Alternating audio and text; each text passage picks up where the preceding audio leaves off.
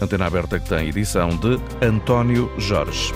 Bom dia. Muito bom dia. Ficamos a saber ontem que o relatório da Inspeção-Geral de Finanças, a ATAP, conclui, por exemplo, que a gestora Alexandra Reis não tinha direito a receber a compensação que recebeu de 500 mil euros. E agora vai ter de devolver. Vai ter de devolver um total eh, aproximado de 450 mil euros. Com esta uh, informação da Inspeção Geral uh, das Finanças, os ministros Fernando Medina e João Galamba anunciaram ontem ao país que o governo toma a decisão de exonerar a presidente executiva da TAP e também o presidente da, do Conselho de Administração. Vamos recordar o essencial daquilo que foi dito por parte destes dois elementos do governo com a jornalista Madalena Salema. O governo exonera Christine Urmier e Manuel Beja, anúncio feito por Fernando Medina. O governo decidiu a exoneração com justa causa do Presidente do Conselho de Administração e da Presidente da Comissão Executiva da TAP. A decisão foi tomada depois da Inspeção-Geral de Finanças ter concluído que o contrato de saída da TAP de Alexandra Reis é nulo. A avaliação da IGF conclui pela nulidade do acordo celebrado em fevereiro de 2022. Dessa conclusão decorre, portanto, a necessidade de repor a legalidade no procedimento de cessação de funções da ex-administradora e, por outro lado, torna exigível a devolução das verbas indevidamente pagas. A TAP já tem um novo responsável, explica o ministro João Galamba. Eh, o Governo escolheu já o Presidente Executivo da TAP, que será em simultâneo Presidente do Conselho de Administração, e é o Luís Manuel da Silva uh, Rodrigues, uh, atual Presidente Executivo do Grupo SATA, é uma pessoa com muita experiência no setor, já foi administrador executivo também eh, da TAP no passado. O novo responsável pela Companhia Aérea Nacional não terá direito a qualquer bónus. Fernando Medina mantém o calendário da privatização da TAP, diz que é hora de virar de página na companhia e considera que as demissões de Pedro Nuno Santos e de Hugo Mendes são já o assumir das responsabilidades políticas deste caso. A jornalista Madalena Salema a recuperar aqui as eh, principais passagens da conferência de imprensa dada ontem por Fernando Medina, Ministro das Finanças, e também João Galamba, o Ministro das Infraestruturas, que tutela a TAP. O Governo deu, portanto, ordem de saída à Presidente Executiva Christine Widner, Weidner, como quiserem, e ao presidente do Conselho de Administração, Manuel Beja, e já houve reação por parte da uh, exonerada presidente executiva, Christine Weidner, uh, com a certeza de que ela levará até às últimas consequências este, esta decisão do governo, uh, consequências legais. Fala em comportamento discriminatório por parte da Inspeção Geral de Finanças, Camila Vidal. Alexandra Reis não concorda com o parecer da Inspeção-Geral de Finanças, mas vai cumprir. A antiga secretária de Estado diz que se procurou a resposta mais fácil, mas que as conclusões são um equívoco. A gestora lamenta que se tenha reescrito, palavras da própria, aquilo que se passou na realidade. De recordar que a Inspeção-Geral de Finanças concluiu que o acordo celebrado para a indemnização após a saída da transportadora aérea é nulo e por isso o governo pede que 4 450 mil euros desta indemnização sejam devolvidos pela antiga governante e antiga administradora da TAP. Para que não restem dúvidas, continua Alexandra Reis, vai devolver o valor em causa. A gestora escreve em comunicado que não quer que recaiam quaisquer suspeitas sobre ela e que agiu de boa fé ao assumir o cargo na transportadora aérea portuguesa. A ex-secretária de Estado do Tesouro sublinha ainda que foi vítima de ataques de caráter nos últimos meses. A verdade é que todos querem deixar o assunto para trás. Fernando Medina fala num virar de página. Alexandra Reis diz que está de olhos postos no futuro. Clarificação, portanto, por parte de Alexandra Reis, que diz que vai devolver uh, aquilo que recebeu, e uh, também uh, a reação de Christine Ormier Weidner, Presidente Executiva exonerada pelo Governo. Queremos ouvir nesta emissão de hoje da Antena Aberta como avalia esta decisão. Para participar pode, como sempre, inscrever-se através dos números de telefone habituais, ou seja, o 822-0101, que é o número do telefone gratuito, não paga nada por fazer esta chamada e deixar os seus dados com a produção da Antena Aberta. Se eventualmente houve a Antena 1 fora de Portugal, também pode participar neste programa, mas neste uh, caso, se for o seu, se está fora do país, peço-lhe o favor de marcar uh, com o indicativo de Portugal, o 351, uh, o número 2233 99956. É uh, deste tema que vamos falar hoje na Antena Aberta e antes de escutarmos as primeiras opiniões dos ouvintes que se inscreveram já para este programa de 7 de março de 2023, vamos uh, conversar com o comentador de Economia da Antena 1, especialista nesta matéria, Pedro Sousa Carvalho. Muito bom dia, Pedro. Obrigado pela disponibilidade. Já percebemos que, do teu ponto de vista, há, um, há, um, há surpresa nesta decisão do Governo.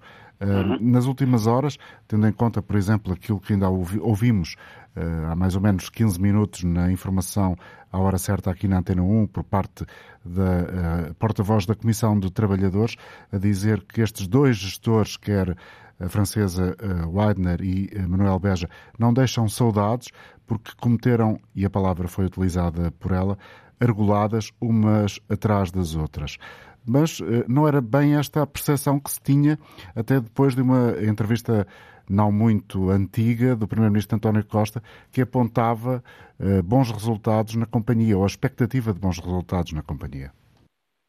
Uh, sim, uh, viva António. O, o, o, o, governo realmente parece aqui um bocadinho. Aliás, não foi só nessa entrevista, ainda ontem, eh, na conferência de imprensa, eh, se bem te lembras, o próprio Fernando Medina eh, fez rasgados elogios ao trabalho Sem do dúvida. presidente, que, ou seja, ele diz quero assinalar, estou a ler, uh, António, quero assinalar de uma forma inequívoca os bons resultados da atual equipa de gestão na implementação do plano de reestruturação. Eu acho que era mais ou menos evidente que ela estava a fazer uh, um bom resultado, tanto que a TAP teve lucros o ano passado pela primeira vez desde, creio eu, 2017. portanto, claramente que não é devido ao desempenho financeiro que ela foi eh, despedida.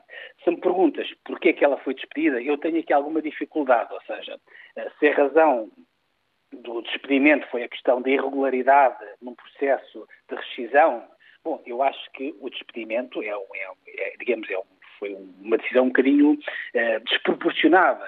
Obviamente que ela é sempre a responsável última por qualquer coisa que corra mal na companhia, mas obviamente essa irregularidade, convenhamos, que não tem propriamente a ver com nenhuma, nenhum processo de má-fé, nem da Presidente da TAP, nem, diga-se também, da Alexandra Reis, ou seja, eu acho que elas tiveram de boa fé neste processo, e esteve sobretudo a ver, e é preciso apontar o dedo a quem de direito, teve a ver, sobretudo, com a incompetência dos advogados que assessoraram quer a TAP, quer a Alexandra Reis.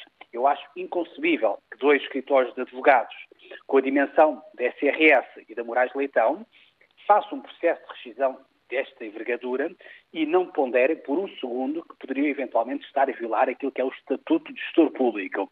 Obviamente, eu acho que eles naturalmente não vamos sacar responsabilidades aos escritórios de advogados, mas acho que merecem pelo menos eh, ser apontado o dedo. A responsabilidade, naturalmente, tem de ser, aponta, eh, tem de ser sacada à Presidente da TAP, mas eu acho que não é o suficiente para a mandar embora. Se me dizem, bom, mandamos embora porque o valor de indemnização é muito alto, não é tanto pela irregularidade.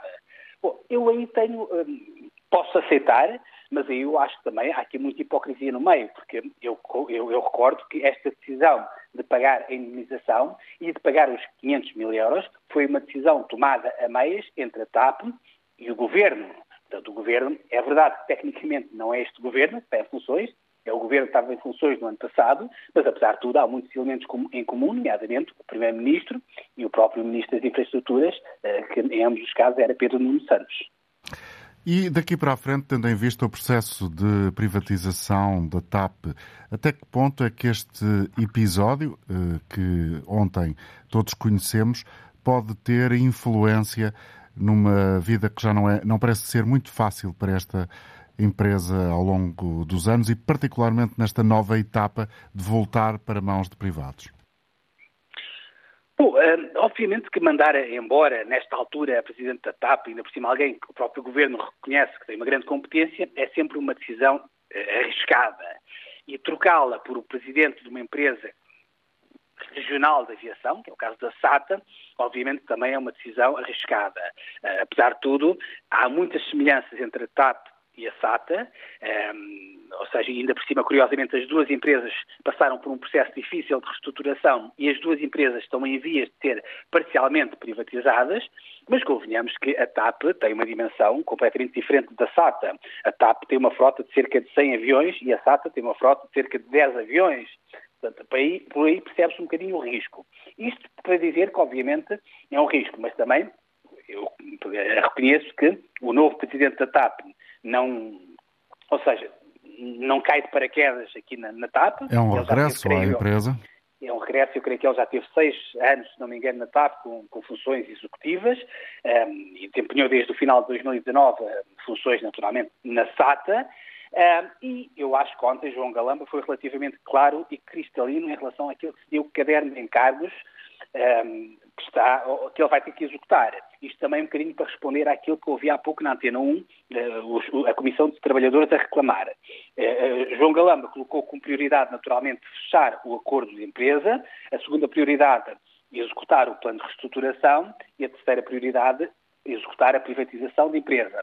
Em nenhum destes pontos está previsto, como reclamam os trabalhadores a reposição de direitos e de, e de, regalias que foram cortados durante o plano de reestruturação. Obviamente, sempre que há uma mudança de cadeiras, de pasta, eh, de pessoa na chefia da empresa, há aqui alguma expectativa eh, que eventualmente alguma coisa possa mudar, sobretudo nesta relação difícil entre a TAP e os trabalhadores, mas eu acho que, tendo em conta que a TAP se comprometeu até 2026 a cumprir um plano de reestruturação que implica sacrifícios, não é pela mera mudança da pessoa que está na chefia da TAP que esta realidade, e digo infelizmente, vai mudar. Infelizmente não vai mudar.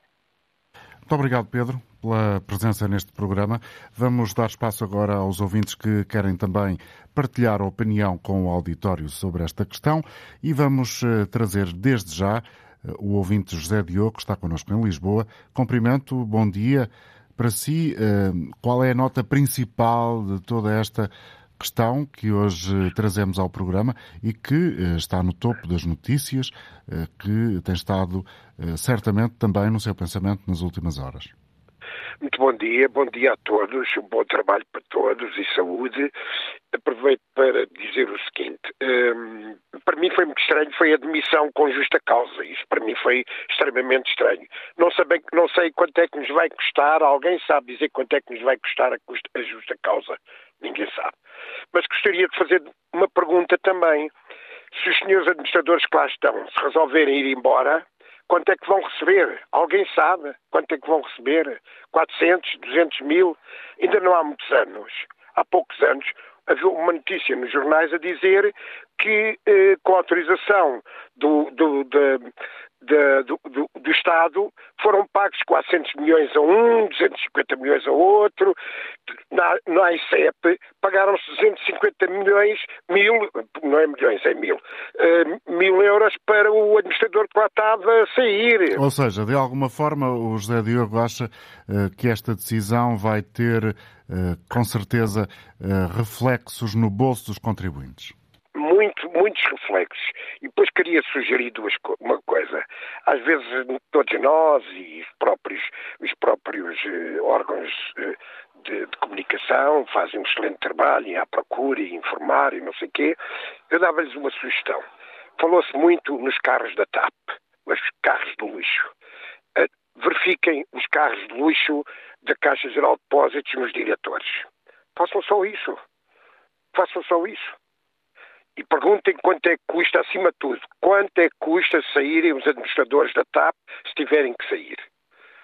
Olha, desejo um bom dia a todos. Obrigado, José Diogo, pela sua participação. saúde para todos. Muito obrigado. Eu recordo que algumas das perguntas que formulamos para suscitar a presença dos ouvintes na emissão de hoje são estas: como avalia a decisão do Governo em uh, demitir uh, Presidente Executiva e o Presidente do Conselho de Administração, mas também uh, já o novo responsável pela TAP, que virá da companhia SATA para assumir os cargos de Presidente do Conselho de Administração e da Comissão Executiva da TAP, Luís Silva Rodrigues.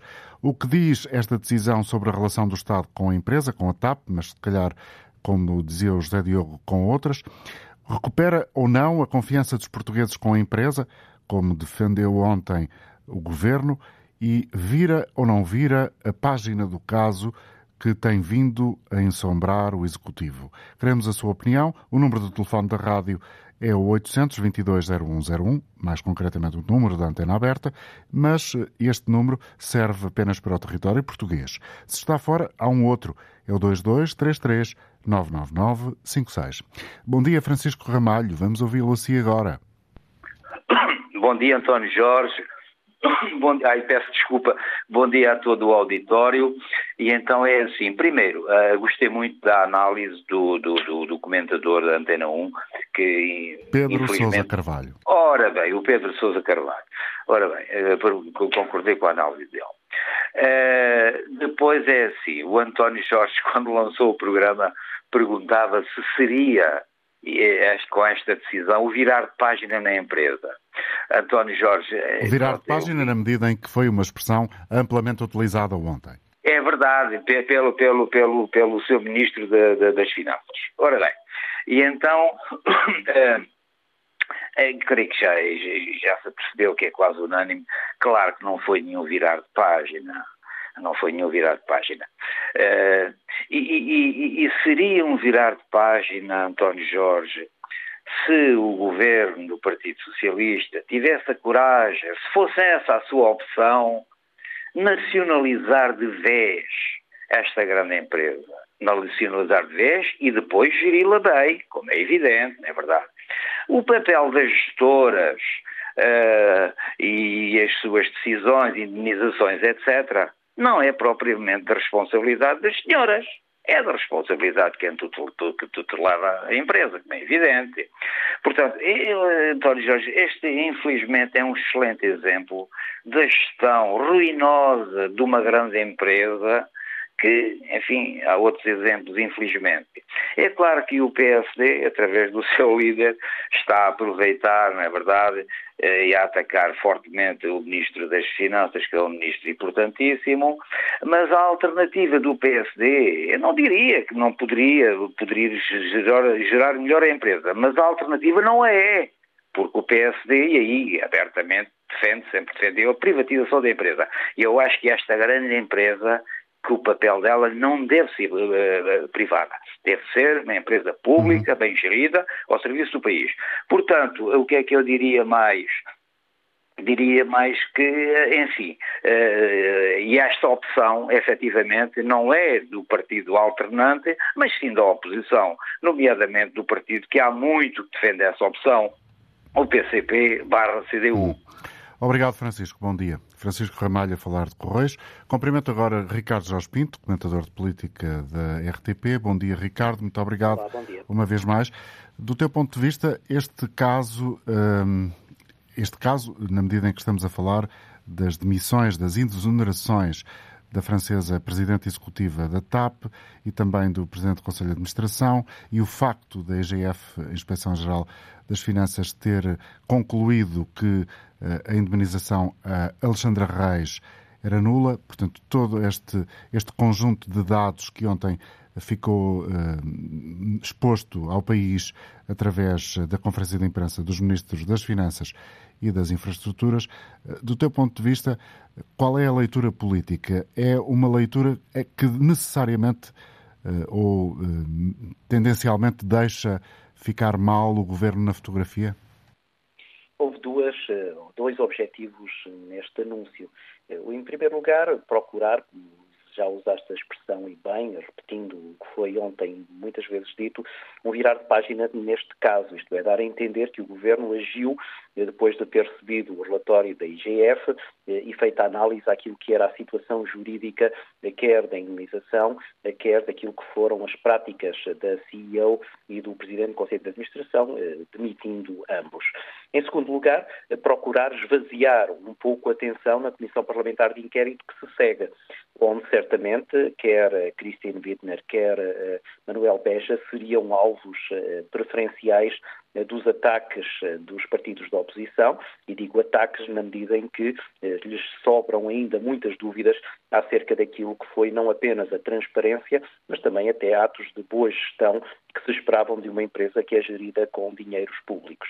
Agora, eu penso que se o segundo objetivo pode ter sido eh, parcialmente atingido, eh, o primeiro deixa muito a desejar, eh, na medida em que politicamente este caso ainda vai ter muito por onde prosseguir, ainda vai dar muitas dores de cabeça a este governo, nomeadamente porque, do ponto de vista político, há aqui responsabilidades que claramente não quiseram ser assumidas, porque o que sabemos até agora é que muitas das decisões decisões desta administração e da CEO eh, tinham sido validadas politicamente. É verdade que por um ministro que já se demitiu, por um secretário de Estado que também já se afastou, por um outro ministro das Finanças que já não faz parte do governo, eh, mas isso até, por maioria de razão, deixa a responsabilidade concentrada no primeiro-ministro António Costa.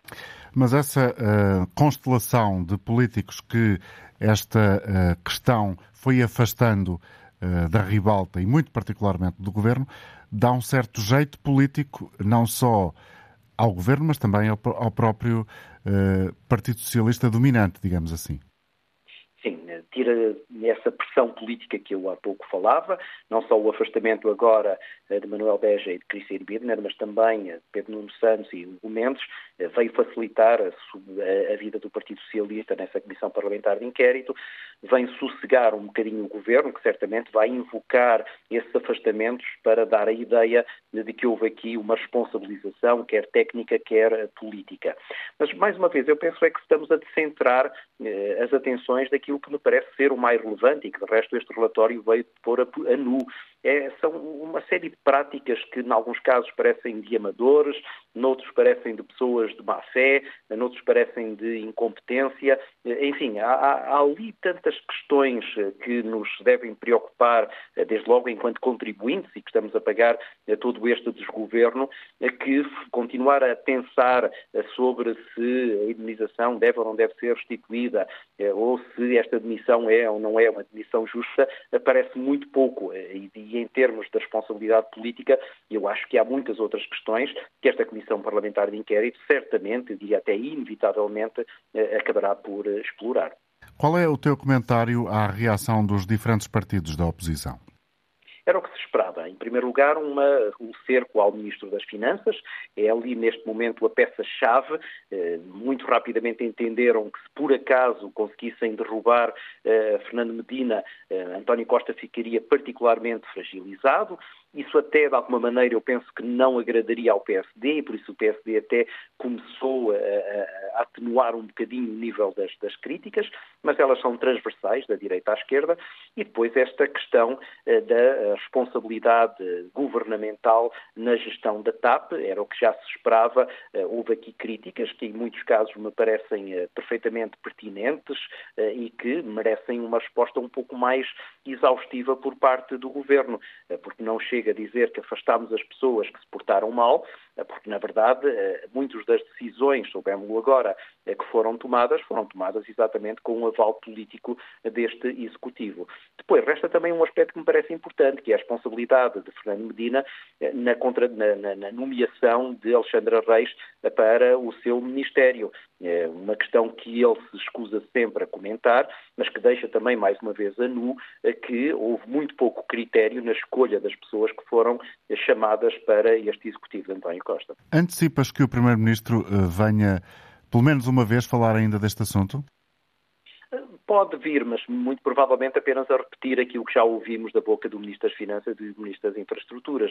Dificilmente dirá alguma coisa de novo, uh, reservar-se-á, e se calhar bem, uh, a mais comentários até que haja a Comissão Parlamentar de Inquérito, que tem toda a latitude para levantar questões para as quais quem foi convocado terá que responder, e portanto não me parece que um depoimento do Primeiro-Ministro neste momento seja relevante. Onde ele acho que pode e deve dar alguns esclarecimentos é, mais uma vez, sobre esta questão da reversão eh, da, da, melhor, de, de voltar a privatizar uh, a TAP, dos zigue-zagues em que o governo se tem envolvido nesta matéria e o que é que realmente se espera uh, daquilo que é uma companhia de bandeira, que ainda há pouco tempo era considerada essencial nas mãos do Estado e que agora já se admite que, se calhar, nas mãos de privados pode ter maior eficácia. Isso nunca foi bem esclarecido. Eu acho que era de, da parte do Primeiro-Ministro que devíamos ouvir essas explicações. Obrigado pela análise à conjuntura. Aqui a presença de Ricardo Jorge Pinto, comentador de Política Nacional da RTP. Voltamos ao contacto com os ouvintes. António Santos, bom dia. O António está a ouvir a rádio em Vila do Conde. Vamos ouvir a sua opinião. Aparentemente terá caído a chamada, pelo menos este sinal não deixa dúvidas. ver vamos se conseguimos trazer aqui outra opinião, como é o caso eh, de António Teixeira, é a indicação que tenho que aqui está também em linha, a partir de Guimarães. Bom dia. Muito bom dia, Sr. Doutor.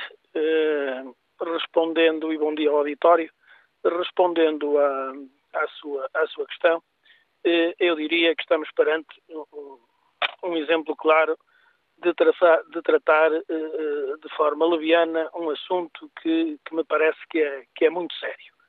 Eh, é muito sério porque, atendendo aos montantes que, que, que, foram colocados na companhia, atendendo ao interesse nacional da companhia, eh, e, eh, e portanto, parece-me parece que acreditar-se que um conjunto tão grande de pessoas se, se, uniram todos para fazer a coisa errada, isto é um bocado a, a tirar com areia para os olhos, para os olhos, do, do, do, para os olhos e para os ouvidos dos portugueses se não vejamos, uh, para mim não tenho grande dúvida uh, que uh, a indemnização estará prevista nos contratos anteriormente assinados.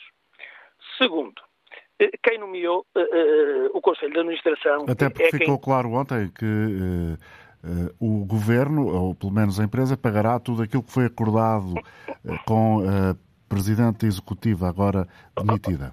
Ó, Soutor, como é evidente, como é evidente esta questão a, eh, eh, a ser discutida tê-lo-ia sido oportunamente na assinatura dos contratos. Eh, quando se deu a, a, a assinatura dos contratos, o país, a uma só voz, disse que contratámos uma excelente pessoa para reestruturar a companhia e parece-me que até, que até o seria. Portanto, pelo, pelo menos na minha opinião. Agora, é óbvio que eh, estas indemnizações estarão previstas contratualmente e o Estado lá à frente terá que as pagar, se não as pagar já, eh, porque, ou então estaríamos perante as sociedades de advogados que interviram no processo eh, a, passar um atestado de incompetência a si mesmas. Portanto, se o Conselho de Administração é nomeado pela tutela, para ser dimitido um dos seus membros, tem que ter o aval da tutela. Isto é, é, é parece-me parece parece por demais evidente.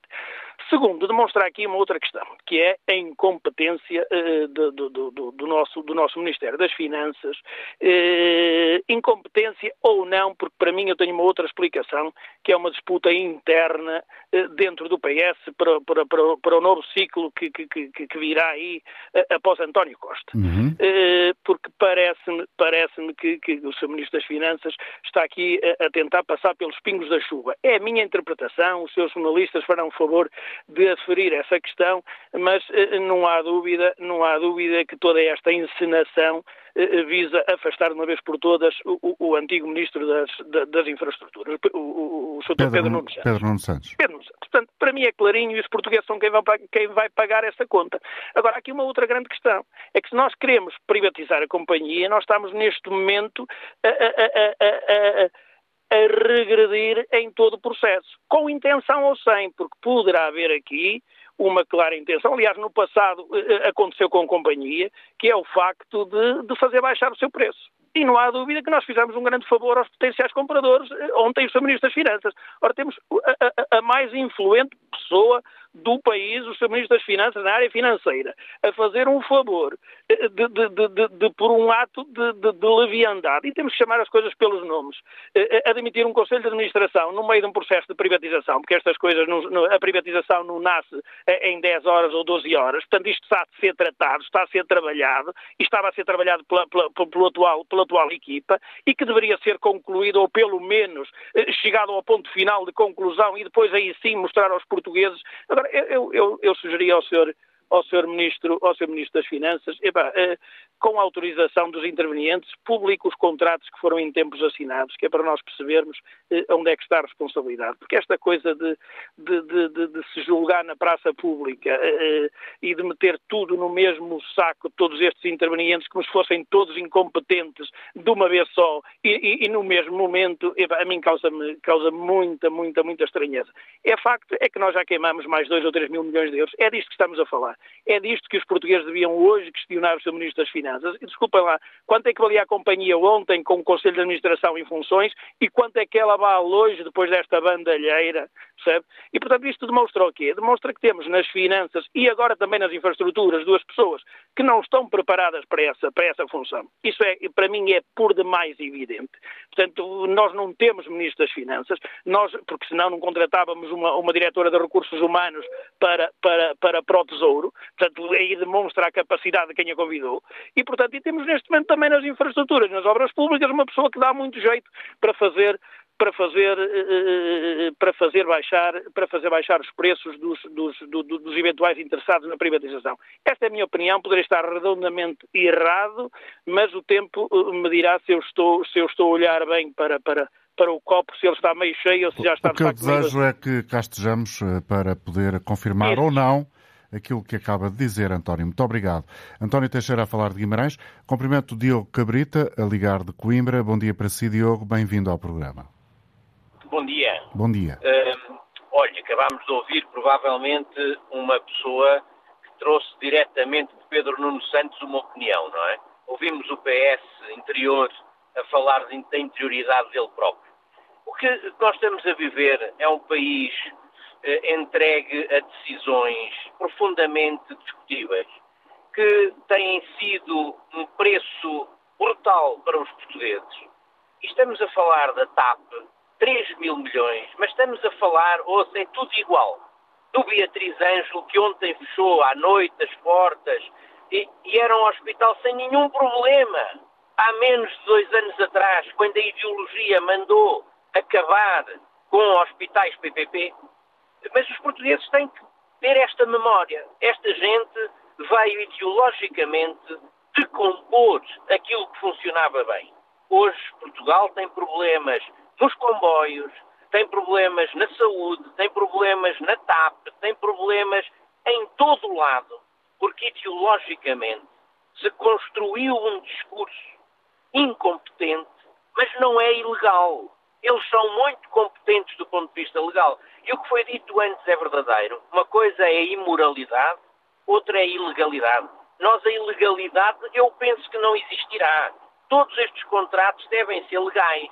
O problema vai ser interpretá-los moralmente. E aí o Presidente da República está a ter um papel fraquíssimo em Portugal.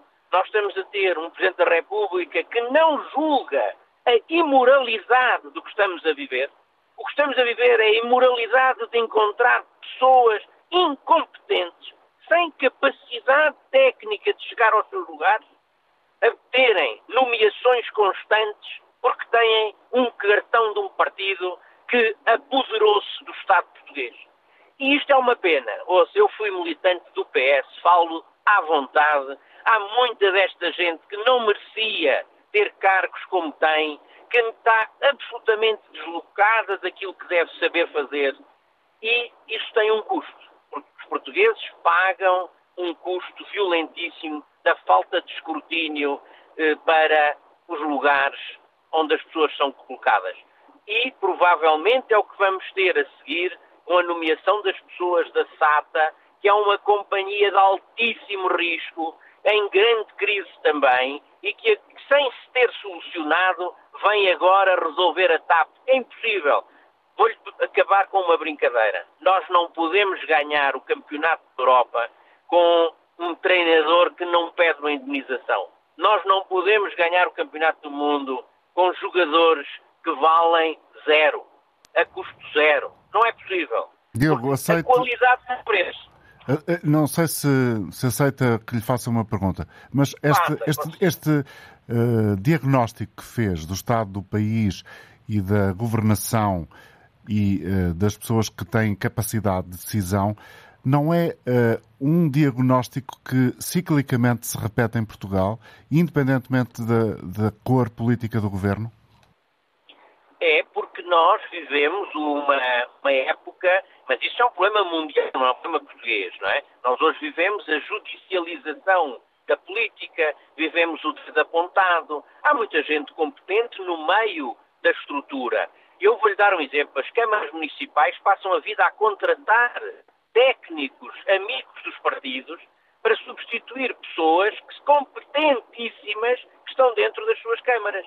Nós hoje temos na governação gente, ou se não tem nada contra a idade, as pessoas jovens podem ser muito competentes, mas é preciso ter experiência é preciso ter o saber. Uma coisa que chama a, a sabedoria não vem de conhecer texto, vem de ter vivido.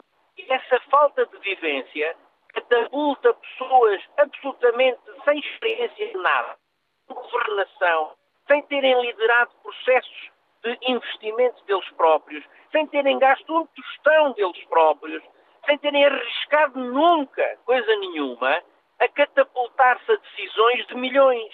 Como é que pessoas que não, não fazem compras para a sua mercearia de casa podem gerir milhões?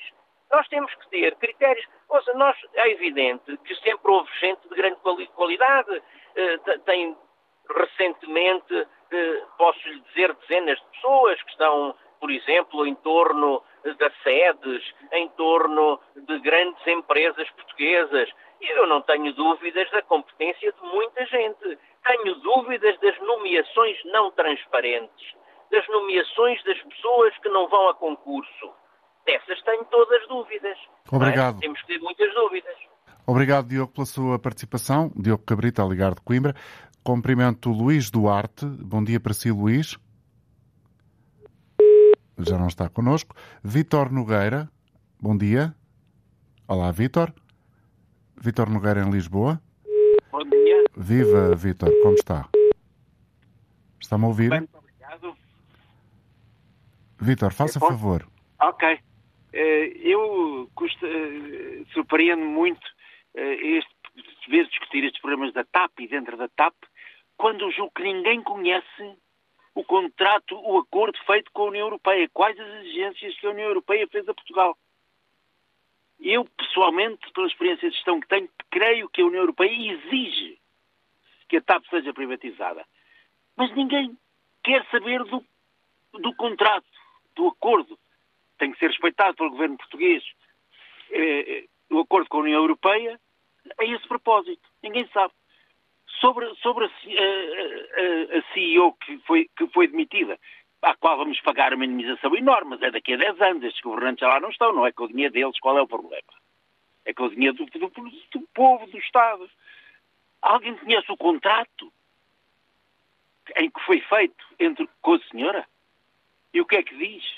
Há algumas alíneas, e que eu conheço contratos feitos nas sessões, há de dizer alguma coisa. E mais, o que, o que assusta é ver que o ministro que é o número dois, como o secretário de Estado é o número dois do ministro.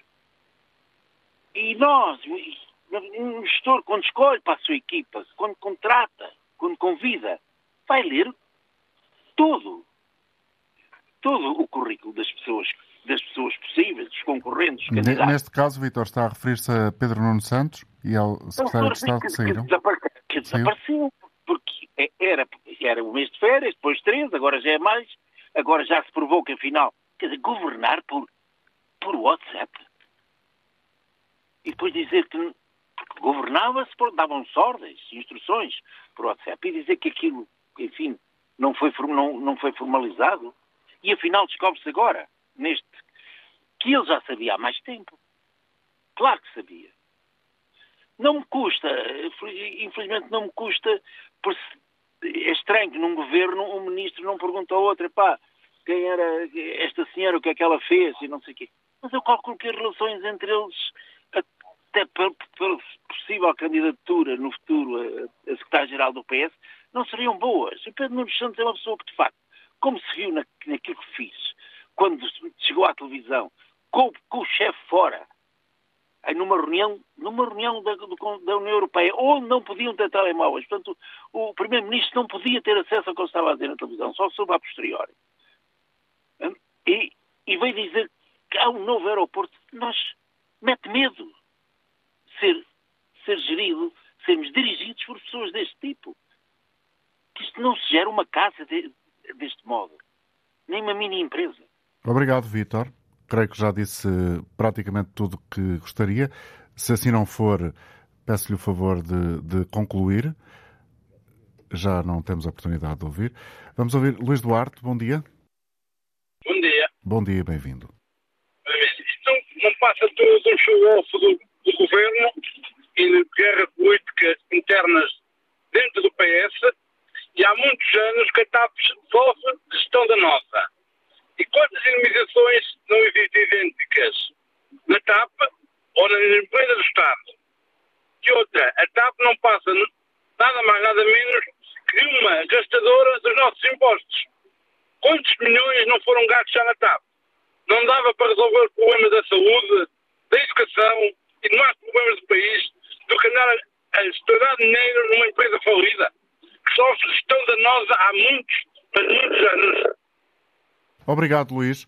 Uh, ouvimos com algumas dificuldades esta parte final. Maria Silva está connosco em Tavira. Bom dia. Bom dia. Bom dia, bem-vinda. Bom dia. Vamos ouvir a sua opinião. Sim, olha, eu sou uma ouvinte assídua da Antena 1. Desde o Pedro, hoje de manhã, antes das nove, da Ana Garrido também. Por isso. Portanto, e então, qual é, questão, qual é a sua e, questão? Então, acho que sei o que é que está a passar uhum. e acho que o, o, o Ministro das Finanças faz o que pode, os governos é como uma família, que os filhos falam, mas o pai é que sabe, tem que pagar as dívidas, tem que, tem que, tem que gerir os filhos todos, uns querem isso, outros querem aquilo, mas o governo é que sabe. Tenhamos fé no governo que temos, temos um psicopata russo que nos está a infernizar o mundo, e aí é que está as grandes dificuldades. Vamos gerindo as coisas conforme o, o, o, o, o dia a dia, o, tínhamos fé no, no Primeiro-Ministro, que é um homem de bom senso, é um homem antigo, dos antigos políticos maravilhosos, Salgado Zenha, Mário Soares, todas essas panóplia, ele vem, ele vem daí, ele tem bom senso e mara muito, muito ter um país como, como nós temos. Nós Obrigado, temos um Maria. país lindo, um país lindo, um país calmo e deixem-se de tricas e tricas e tricas que fazem o inferno no mundo. Obrigado. Maria Silva a falar de Tavira e agora no outro lado do país, bem lá a norte, em Ponte Lima, Joaquim Gomes. Bom dia. Bom dia, Sr. António Jorge, e bom dia, auditório. Sr. António Jorge, isto é uma palhaçada o que se está a passar com esta grande empresa que temos. Eh, há uma coisa que é muito estranha, Sr. António Jorge. Eh, quando o senhor Primeiro-Ministro, primeiro, antes e antes de tudo, deve uma grande explicação ao país e aos portugueses. Porque é que ele reverteu a, a, a reprivatização da TAP. Ela era importante, dizia ele, para Portugal e para os portugueses. Era uma empresa que pagava de impostos diretos na ordem dos 300 milhões de euros ao Estado, a si próprio, não é? Foi vendida porque o país chegou à situação que chegou. Dizia ele que era muito importante ficar na mão do Estado. Passados alguns poucos anos, meia dúzia de anos ou menos que isso, já é importante vendê-la a todo custo e a todo preço. No entanto, os, os protagonistas, eh, digo Bloco de Esquerda e Partido Comunista, que foram os, os autores colaboradores dessa negociata, eh, hoje estão calados como ratos, ninguém nos ouve.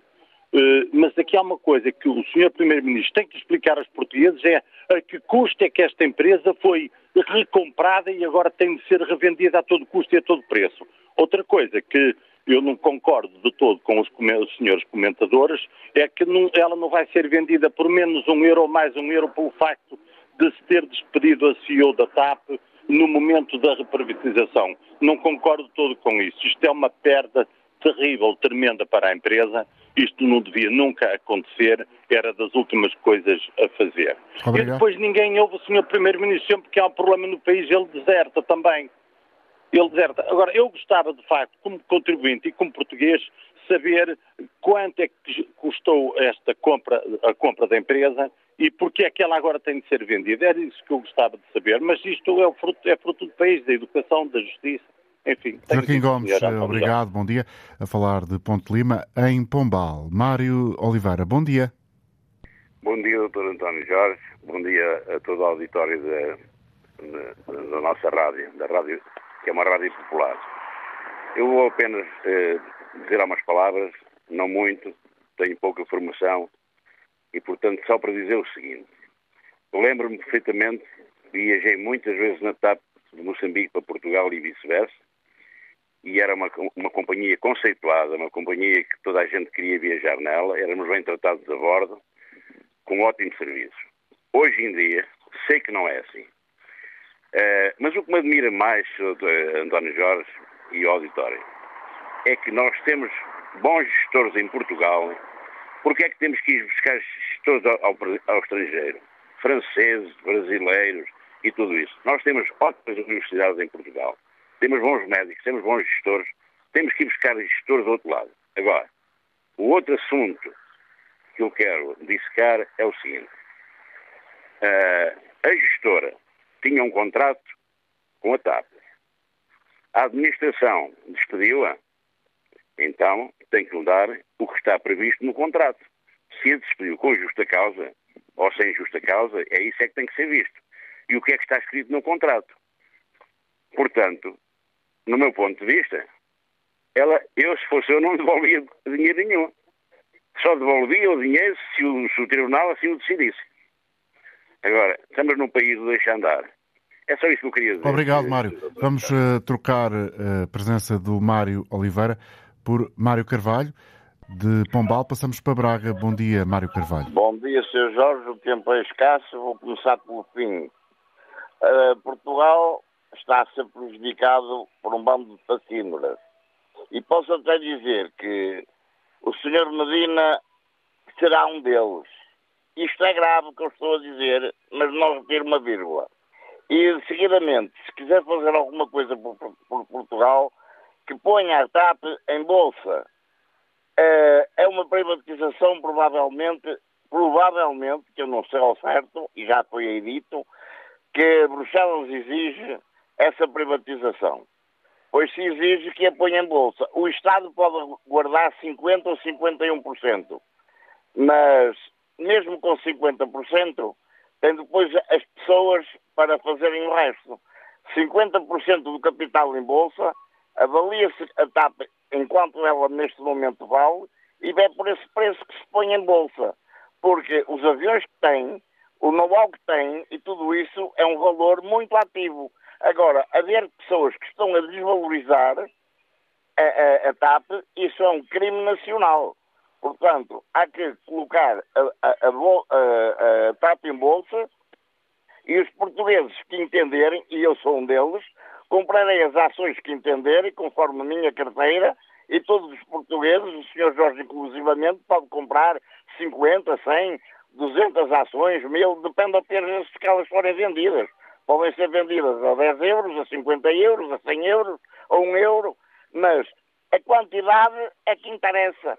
Se forem postos muitos milhões de ações em venda, esses milhões serão comprados por os respectivos compradores que assim o entendam, e livremente. Isso é que é liberdade, isso é que é democracia. Não é vender por baixo da mão à Ibéria, à, à Lufthansa, à Itália, que também está quase na, nas mesmas condições como nós, e, e, e, tudo isto depois ir parar às mãos dos grandes grupos económicos para fazerem turismo à maneira que lhes interessa. Interessa que a, a Bolsa funcione e funcionará como uma grande, uma grande empresa se estiver nas mãos dos acionistas. E quando a gente precisa de dinheiro, vende ações, porque as ações são um capital seguro. Agora, elas só desvalorizam só desvalorizam quando há uma grande oferta de, de ações na Bolsa. Obrigado, Todos Mário. se assustam e vão vender, é o que acontece. Mas espero que não, não aconteça. Mário Carvalho a falar de Braga. Com esta opinião concluímos hoje a edição da Antena Aberta. Voltaremos na próxima quinta-feira. Amanhã é dia de consulta pública aqui na Antena 1.